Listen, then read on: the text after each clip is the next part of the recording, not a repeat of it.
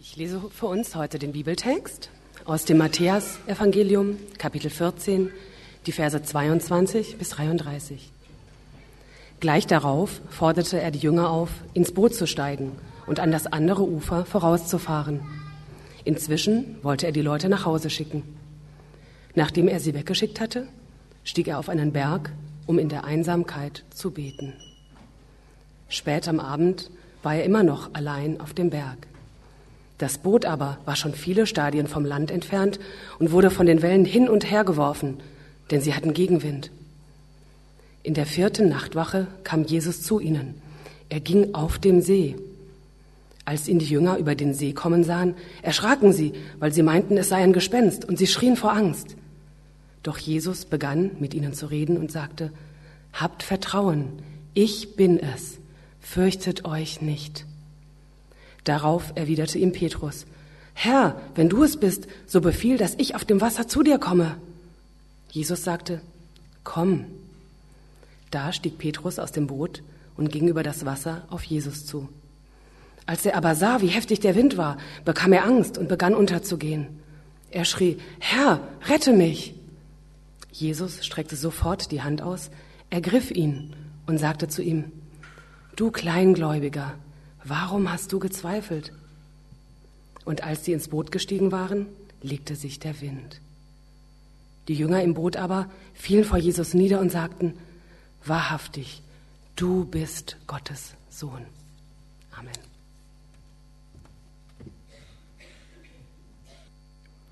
Ich möchte am Anfang noch beten. Gott, wir kommen zu dir und wir danken dir für diese Zeit, die wir jetzt verbringen können mit deinem Bibeltext. Und wir bitten dich, dass du uns in dieser Zeit berührst und etwas mehr über dich deutlich machst. Amen. Ja, wir befinden uns gerade in der Predigtserie, wo wir uns Begegnungen anschauen, die Menschen mit Jesus hatten, sogenannte Schlüsselbegegnungen. Und äh, da handelt sich um, es handelt sich um diese, bei diesen Begegnungen, wo Menschen ein einschneidendes Erlebnis mit Jesus hatten. Sie haben eine ganz grundsätzliche Veränderung, eine Heilung, eine Erlösung, eine Ermutigung erlebt und waren danach nicht mehr dieselben. Und ich möchte mit euch einen Schlüsselmoment anschauen, den die Jünger mit Jesus hatten, ein einschneidendes Erlebnis, was ihre Beziehung zu Jesus verändert hat, weil sie etwas Neues über ihn begriffen haben, erfahren haben und was sie ganz persönlich betroffen hat. Sie haben an ihrem eigenen Leibe erfahren, wie Jesus ist und sie haben ihn auf eine Art und Weise kennengelernt, wie sie ihn vorher noch nicht gekannt haben. Und in dieser ganz bestimmten Begegnung, wie wir es gerade gehört haben, haben sie etwas über Vertrauen gelernt. Und ich möchte mit euch gemeinsam anschauen, wie Jesus ist und wie er handelt, also etwas über den Kern und Charakter von ihm sehen und dabei Parallelen sehen, wie er auch zu uns ist und wie er an uns handelt. In dieser Geschichte sehen wir, wie Jesus kommt. Und zwar kommt Jesus mitten im Sturm. Jesus kommt nah genug und Jesus kommt, um zu retten. Jesus kommt mitten im Sturm, Jesus kommt nah genug und Jesus kommt, um zu retten. Jesus kommt mitten im Sturm. Wir sehen hier in der Geschichte, Jesus und die Jünger befinden sich am See, am See Genezareth. Und kurz zuvor hatte Jesus gerade mehr als 5000 Menschen satt gemacht. Und die Jünger waren dabei hatten dieses Wunder mit ihren eigenen Augen gesehen und erlebt. Es wird Abend und Jesus schickt seine Jünger voraus, schon mal über den See ans andere Ufer zu fahren. Und er selbst bleibt zurück und verabschiedet sich noch von den Menschenmengen und zieht sich dann zurück in die Berge, um zu beten. Und währenddessen sehen wir nun die Jünger, wie sie mehrere Stunden lang mitten auf dem See von den starken Wellen hin und her geworfen werden und nicht vorwärts kommen wegen dem starken Gegenwind. Und da erscheint ihnen Jesus in der vierten Nachtwache, wie es hier steht. Und das war zwischen drei und sechs Uhr morgens. Das heißt, es muss ziemlich dunkel gewesen sein. Und vielleicht war das auch der Grund, warum sie ihn nicht sofort erkannt haben. Man muss aber dazu sagen, dass es nicht das erste Mal war, dass die Jünger in einen Sturm gerieten. Sie waren schon einmal vorher in Seenot gewesen. Jesus war im Innern des Bootes gewesen und hat geschlafen und sie haben ihn geweckt und daraufhin hat er den Sturm durch sein Wort gestillt. Und vielleicht hatten sie auch dieses Erlebnis im Hinterkopf. Aber dieses Mal, in dieser Situation waren sie allein und Jesus war nicht mit ihnen im Boot. denn er kommt zu ihnen mitten im Sturm, er kommt laufend auf den Sturmwellen zu ihnen. Und stellen wir uns das mal vor, wie das gewesen ist. Es ist eine stürmische Nacht, stockduster, ähm, auf hoher See und von ferne sieht man eine Gestalt, ähm, die dann umher auf den Wellen läuft. Und das ist, das muss ein ziemlich abgefahrenes Bild gewesen sein. Ähm, ehrlich gesagt, wahrscheinlich total verrückt, äh, ziemlich spooky. Sie hatten so etwas noch nie zuvor gesehen. Ich habe so etwas noch nie zuvor gesehen. Ja, vielleicht in so einem Gruselfilm.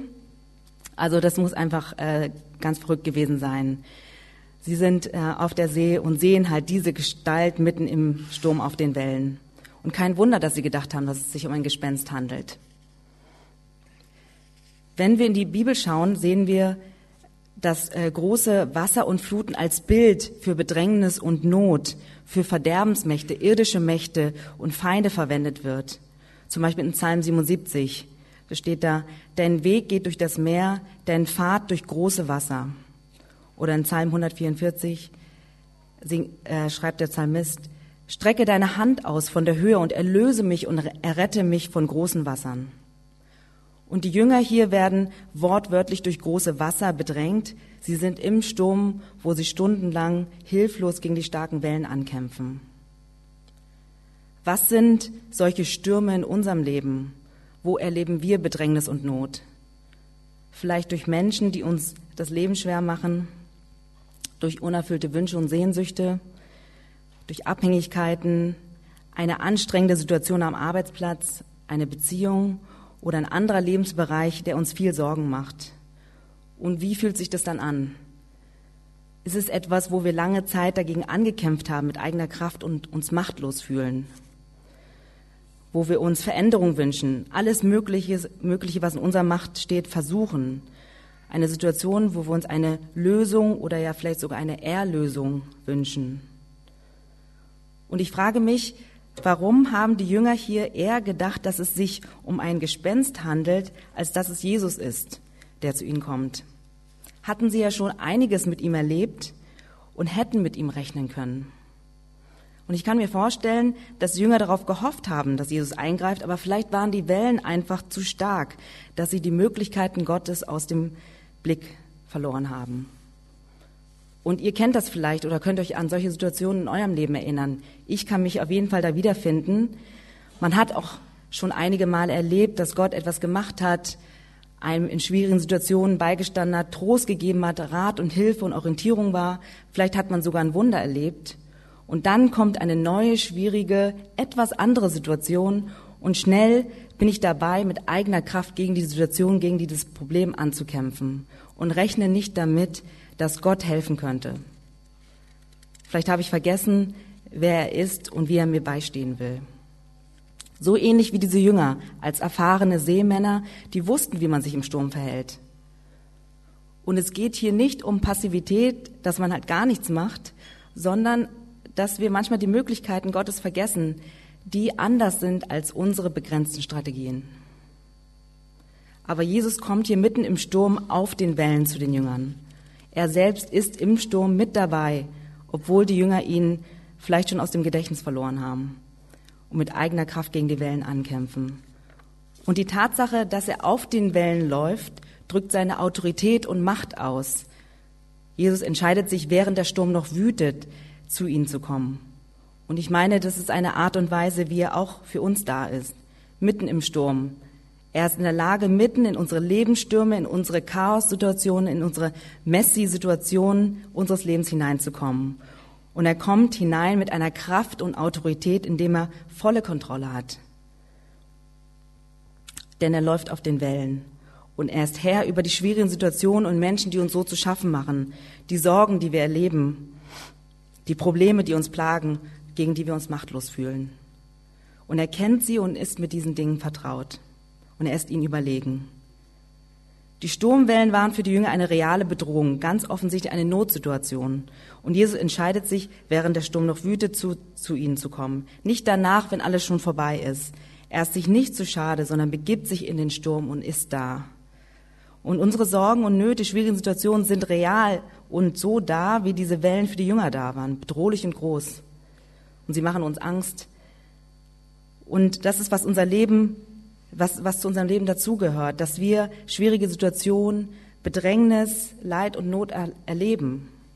Und wir fragen uns manchmal vielleicht, wo denn Gott bei all dem ist. Aber er ist da, mitten im Sturm, in unserem stürmischen Lebenssituation. Und Jesus kommt nah genug und gibt sich zu erkennen. Als Jünger voller Angst waren und ihn für ein Gespenst halten, kommt Jesus nah genug und gibt sich ihnen sofort zu erkennen. Er spricht zu ihnen und beruhigt sie. Habt Vertrauen, ich bin es. Fürchtet euch nicht. Und man könnte das hier auch übersetzen mit Ich bin da, fürchtet euch nicht. Und mit diesen Worten lädt er die Jünger ein, ihm zu vertrauen, keine Angst mehr in diese Situation zu haben. Und der impulsive, mutige Petrus ist derjenige, der auf diese Einladung anspringt, denn er spricht ihn an und sagt, wenn du es bist, dann befiehl mir, auf das Wasser zu dir zu kommen. Und so ist diese Frage von Petrus nicht als einen Test zu verstehen, sondern vielmehr als eine Reaktion auf diese Vertrauenseinladung von Jesus. Quasi in Gedanken von Petrus äh, gesprochen, wenn du es bist, Jesus, dann kannst du auch möglich machen, dass ich Herr über die Sturmwellen werde und wie du auf dem Wasser laufen kann. Und Jesus gibt den Befehl, die direkte Aufforderung an Petrus und er steigt tatsächlich aus dem Boot und läuft auf dem Wasser zu Jesus. Und mit dieser direkten Aufforderung lädt Jesus Petrus ein, mit seiner Autorität die Sturmwellen zu bezwingen und über ihn zu laufen. Und das funktioniert auch. Und Petrus erlebt, dass er mit Jesus im Sturm sein kann und Kontrolle über die Sturmwellen hat. Die, die ihn zuvor in Lebensnot gebracht haben. Und er lebt das, solange er Jesus als Vertrauenspunkt fest im Blick hat. Was ist Vertrauen? Vertrauen hat zwei Seiten, ist was Gegenseitiges. Es sind zwei Parteien notwendig. Wenn ich auf etwas oder jemanden vertrauen will, berufe ich mich auf etwas, auf eine Gewissheit, dass eine Person vertrauenswürdig ist oder eine Erfahrung, die zeigt, dass ich einer Person vertrauen kann. Es ist kein blindes Vertrauen. Es ist zwar keine hundertprozentige Garantie und es bleibt eine gewisse Ungewissheit, aber Vertrauen beruft sich und bezieht sich auf Vergangenes, auf eine Erfahrung, die sich bewährt hat. Und Vertrauen hat sozusagen einen Bezugspunkt. Es bedeutet, einen Fokus zu setzen, sich auf etwas zu konzentrieren. Und es erfordert eine Entscheidung, auf etwas zu vertrauen, beziehungsweise jemand Vertrauen zu schenken. Und wenn wir etwas vertrauen wollen, ist es gut, sich diesen Fokuspunkt, den Gegenstand oder die Person des Vertrauens genau anzuschauen. Im christlichen Glauben ist Jesus Christus dieser Fokuspunkt. Vertrauen christlich gesprochen bedeutet, Jesus Christus zu vertrauen. Und Petrus erlebt hier, wie, wie er im Sturm mit Jesus sein kann und sein Glaube an Jesus, sein Vertrauen hat tragende Kraft. Wenn Vertrauen bedeutet, auf Jesus zu schauen, was heißt es dann für uns? Sich von Angst treiben zu lassen, ist kein Vertrauen, sondern ihn als Bezugspunkt zu suchen inmitten unserer Sorgen und Notsituationen, darauf zu vertrauen, dass er da ist, mit uns in die Situation und Herr über die Lage ist, das ist Vertrauen. Und es bedeutet auch, sich zu entscheiden, auf Jesus zu vertrauen. Aber wir sehen hier an Petrus auch, dass dieser tragende Glaube, den er lebt, etwas Wackeliges ist. Es ist nicht etwas, was beständig bleibt. Petrus entscheidet sich auf Jesus zu vertrauen und steigt aus dem Boot. Gut. Aber dann sieht er die Wellen und den starken Wind und bekommt Angst und verliert Jesus als Fokus seines Vertrauens und beginnt zu sinken. Und was Petrus hier braucht, ist nicht mehr Glauben, sondern einen beständigen Glauben, ein fortwährendes, kontinu kontinuierliches auf Jesus schauen. Und unser Vertrauen braucht also auch ein kontinuierliches Fokussieren auf Jesus. Und erleben wir das auch nicht so ähnlich, wie Petrus das erlebt hat. Wir entscheiden uns, Gott in einer Situation zu vertrauen und das klappt anfangs gut und dann sehen wir, was um uns herum passiert und wir bekommen Angst, wir sind hin und her gerissen wie Petrus und wir fangen an zu zweifeln und verlieren Jesus als unseren Fokus. Aber warum können wir wirklich auf Jesus vertrauen? Weil er uns nah genug gekommen ist. In der Geschichte kommt Jesus nah genug und gibt sich den Jüngern zu erkennen, dass er es ist. Und er benutzt dabei die Formulierung, die für Gott im Alten Testament benutzt wird, verwendet wird. Er sagt, ich bin es. Sozusagen, ich bin der ich bin. Er macht sich Gott gleich damit. Und Jesus ist uns nah genug gekommen, einmal indem er Mensch wurde, das heißt so wie wir wurde, auf dieser Erde lebte, wirkte, um uns zu zeigen, dass wir ihm vertrauen können. Aber Jesus ist uns noch näher gekommen. Er ist uns am nächsten gekommen, indem er an unserer Stelle für uns ans Kreuz ging und unsere Schuld auf sich nahm, damit wir in Freiheit mit ihm leben können. Die, die Bibel spricht hier von den Gedanken der Stellvertretung. In Titus 2 heißt es, Jesus hat sein Leben für uns gegeben, um uns von aller Schuld zu befreien. Oder in Römer 5, diese Liebe zeigt sich darin, dass Christus sein Leben für uns gegeben hat. Oder noch eine andere Stelle, wie sehr Gott uns liebt, beweist er uns damit, dass Christus für uns starb, als wir noch Sünder waren. Wofür ist er denn gestorben? Was ist diese Sünde und Schuld? Das sind unsere Selbstzweifel, unser Egoismus, die Frustration, die wir erleben in unseren verzweifelten Kämpfen gegen uns selbst und, uns, und gegen andere. Und er hat an unserer Stelle die Strafe auf sich genommen und den größten aller Stürme überlebt, nämlich den Tod am Kreuz und hat den Tod überwunden, sodass keine Lebensstürme, die wir jemals erleben, innerlich oder äußerlich, zu groß für ihn sein könnten. Er hat uns seine Liebe bewiesen und dass er imstande ist, all unsere Stürme zu meistern. Er hat für uns den Tod überwunden und uns somit eine Hoffnung geschenkt, die über dieses Leben noch hinausgeht. Und diese Wahrheit den, hat den Apostel Paulus so ergriffen, dass er schreiben konnte, Tod, wo ist dein Sieg? Tod, wo ist deine Macht? Dank sei Gott, der uns durch Jesus Christus, unseren Herrn, den Sieg schenkt. Oder dass er auch schreiben konnte im Römer 8, kann uns noch irgendwas von Christus und seiner Liebe trennen? Etwa Leiden, Angst und Verfolgung, Hunger oder Kälte, Gefahren für Leib oder Leben oder gar die Hinrichtung.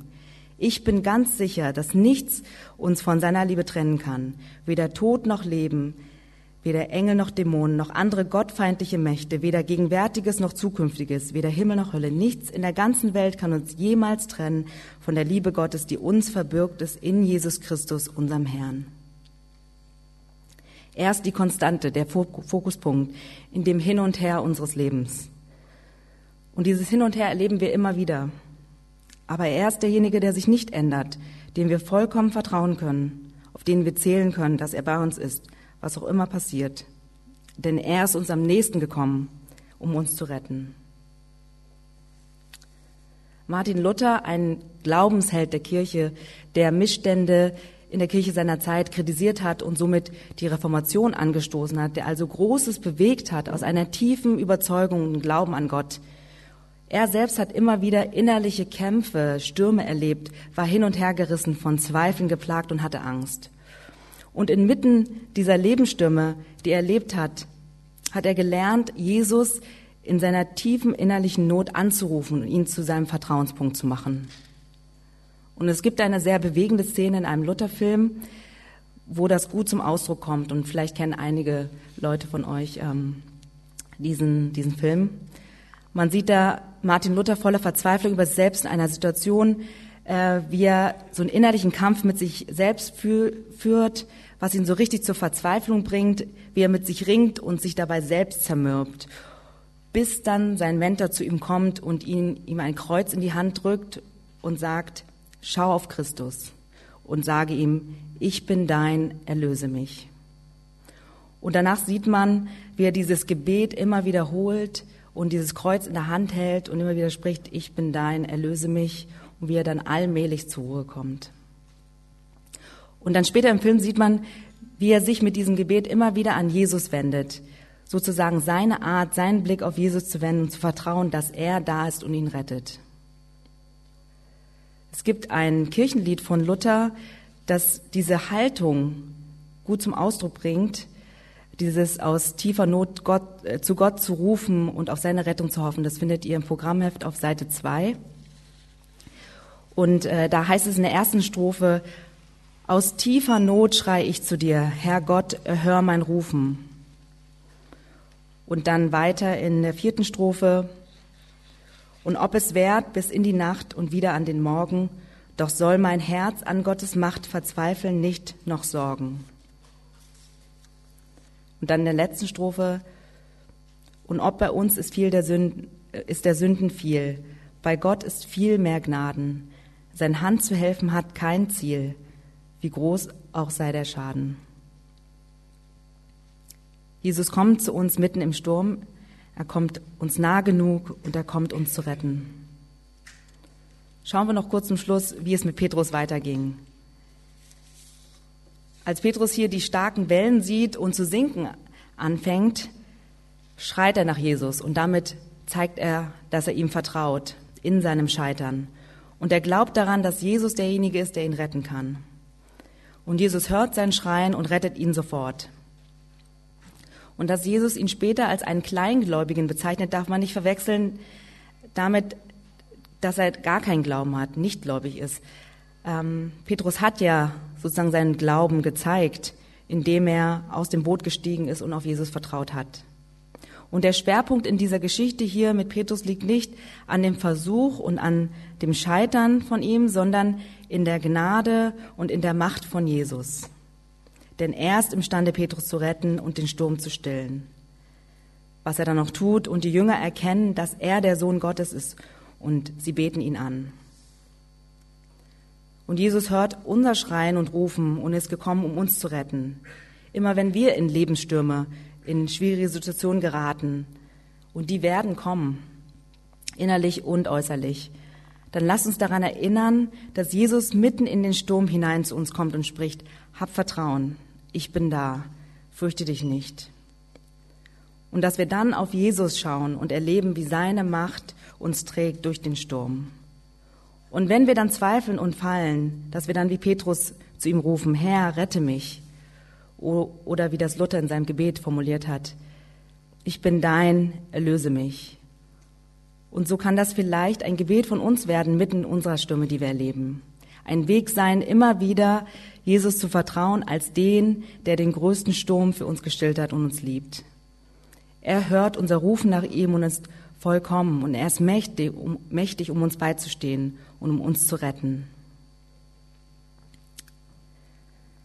Ganz zum Schluss möchte ich damit enden. Ähm, es gibt ein äh, Zitat aus einem Buch, wo sich Max Lucado, ein christlicher Autor, Gedanken gemacht hat, wie denn so ein Tagebucheintrag ausgesehen haben mag am Tag danach, nach dieser Stummstellung. Und das findet ihr auf Seite 2. Und da schreibt er, Noch nie zuvor habe ich Jesus so gesehen, wie ich ihn gestern gesehen habe. Ich hatte ihn als einen Mächtigen erlebt, als einen, der weise war. Ich hatte seine Autorität erlebt und hatte gestaunt über seine Fähigkeiten. Aber was ich gestern Nacht gesehen habe, werde ich niemals vergessen. Ich habe Gott gesehen.